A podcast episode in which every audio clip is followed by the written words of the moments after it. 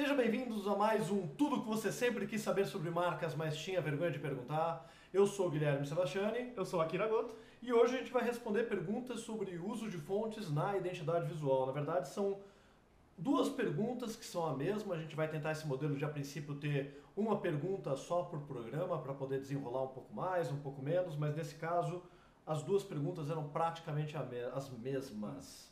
Vamos lá. A primeira pergunta é do William Simão, de São Miguel do Oeste, Santa Catarina, que é a seguinte. A gente faz projetos de marca há um tempo, mas durante o último ano a gente vem tentando melhorar e profissionalizar a cada projeto. Do último programa para cá, do nosso programa para cá, aliás, obrigado pelas dicas, né? Fechamos uma parceria com o escritório de registros de marcas. Muito bem, William, precisa realmente ter. E agora estamos tentando descobrir a melhor maneira de incorporar no projeto a compra de licença de fontes. Qual seria o modo mais correto? Cobrar do cliente o valor só quando a gente comprar a fonte ou já incluir uma taxa prévia no projeto? Ou nós deveríamos pagar e ficar com o domínio da licença, podendo aplicar a mesma a outros clientes? Bom, e emendando essa pergunta, ou a outra também é muito similar, é do André de Sorocaba. Quando se estabelece a necessidade de compra de uma família tipográfica, seja ela para uso de um logotipo ou para uso como fonte institu- institucional no programa de identidade visual, quem deve realizar a compra e ter o direito de uso dessa tipografia? O designer barra escritório ou o cliente, pessoa jurídica? Bom, vamos lá. Eu acho que o primeiro ponto de analisar aqui é a seguinte questão: você não pode comprar a fonte e passar para o seu cliente, independente se você embutiu ali o preço ou não. Quando você compra uma fonte, ela é um software. E no momento que você compra aquela fonte, aquele, aquela licença, que é, né, que no caso das fontes é o EULA, é feita no, no teu nome ou no nome da tua empresa. Então a gente tem que tomar cuidado, porque às vezes a gente incorpora no preço e é- equivocadamente passa para o cliente a fonte, no final isso é pirataria, porque a licença de uso vai estar no seu nome. Esse é o primeiro ponto que é o mais delicado. Até porque mesmo quando a fonte é gratuita, isso é importante, tá, William? Você não pode incorporá-la no CD que você está passando para o seu cliente, porque mesmo quando a fonte é gratuita, na hora que você baixa aquela fonte, você tem uma licença que você tem que concordar naquele uso e ela é feita no teu nome. E é claro, muitos clientes vêm, viram, mandam e-mail para a gente, hoje um pouco menos, que a gente esclarece isso antes do projeto, mas, ah, me passa o arquivo da fonte porque a minha agência vai criar uma peça de comunicação. Então, essa coisa do pedir a fonte não pode. Você quis usar aquela fonte no projeto, você baixa e compra a fonte. Ela é sua e o custo é teu. Assim como você não vai pegar e virar para o teu cliente e falar, olha, a gente gastou mais grafite da lapiseira no teu projeto do que nos outros e você vai ter que pagar mais por isso. É, é muito ruim quando você pipoca ali com um custo inesperado para o teu cliente. Então aquilo é um custo teu, mas a fonte é sua. Aí se o cliente quiser usar, ele vai ter que comprar a fonte, mas na verdade raramente o cliente precisa comprar uma fonte, porque ele vai usar aquela fonte, ele vai fazer alguma arte criativa. Quem vai ter que comprar dali para frente é outras agências que vão produzir peças para eles, independente se é publicidade, digital, assim por diante. É, é, fazendo esse paralelo, assim, a partir do momento que você retém ó, o software ou o material, os insumos do, de criação, seja ela, ou especificação tipográfica, a partir do momento que você passa, é, você teria que ter um outro, uma outra categoria que é distribuição, né? É como, é, fazendo esse paralelo de software, é como se você fosse, é, você falasse assim, é, eu desenvolvi a minha arte dentro de um software vetorial, seja Illustrator, Corel, assim, e você passa para o cliente, o cliente fala assim, ah, mas eu não consigo abrir, você pode me passar o Corel? É esse mesmo paralelo que a gente faz. E se, se para você ter esse direito, você tem teria que ser um distribuidor, assim como no, no caso das fontes, né? Seja ela gratuita ou paga. É, porque não pode ficar caracterizado de que você subvendeu a fonte para aquele cliente. Você não é um vendedor licenciado para fazer isso, né? Uhum. Mas nada impede, nada impede que no manual, quando você é, mostra a, sua fam- é, a família tipográfica definida para o projeto ou para o programa de identidade visual, você deixa especificado onde, onde ele pode adquirir. Isso é um caminho também. E tem um detalhe, né?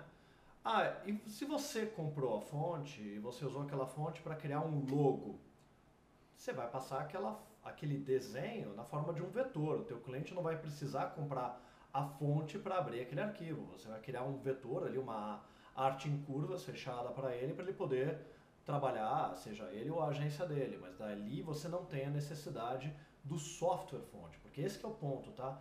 não é o desenho das letras da fonte que são protegidos por lei, porque não existe exatamente algo como direito autoral no caso de fontes, é meio nebuloso essa área.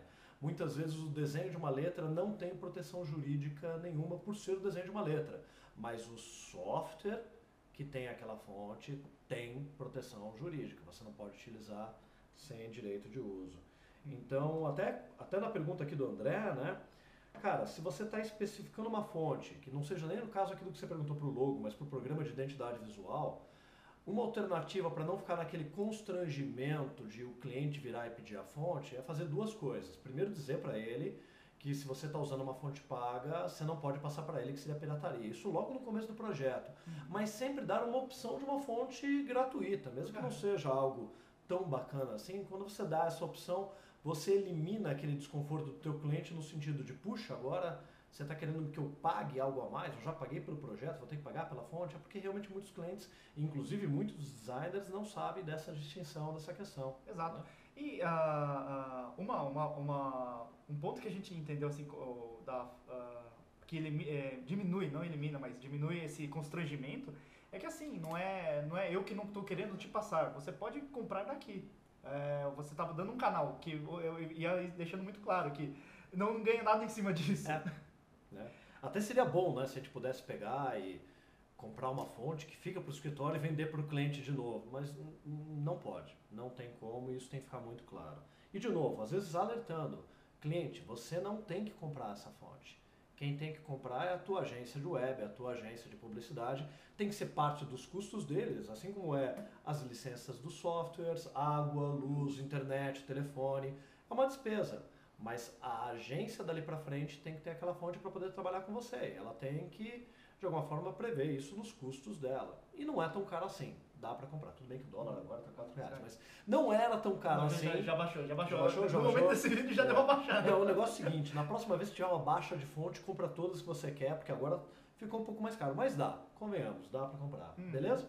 E aí eu tenho uma dica, né? Tem um programa justamente lá no YouTube do, do Dia Crítico, a gente vai deixar o link aqui na postagem, que é um programa meu com o Fernando Caro, com o Diego Maldonato e com o Luiz é, em que a gente justamente fala sobre a questão do uso da tipografia na identidade visual, não só nesse aspecto jurídico, mas em outros. Eu vou pedir aqui para o Akira, que é o cara da tecnologia, colocar o link na postagem para vocês. E, turma, esse foi o nosso quarto, tudo que você sempre quis saber sobre marcas, mas tinha vergonha de perguntar. Mandem as suas perguntas para a gente, mas pelo amor de Deus, façam perguntas direitinhas. Né? Tem pergunta lá que está lá, qual é a sua dúvida? Naming. Tá, mas o que de naming? O que de branding? O que de identidade visual? Quanto melhor for a sua pergunta, mais clara e mais específica, menos aberta, genérica, mais fácil da gente responder. Tem é. algumas perguntas ali que precisaria de um final de semana num curso, ó, jabá, num curso para poder responder, mas a gente quer responder perguntas que a gente possa responder aqui em 10, 15 minutinhos o ideal seria 5, mas a gente fala demais. Sim, e uh, até para que a sua pergunta seja selecionada, né? Porque uh,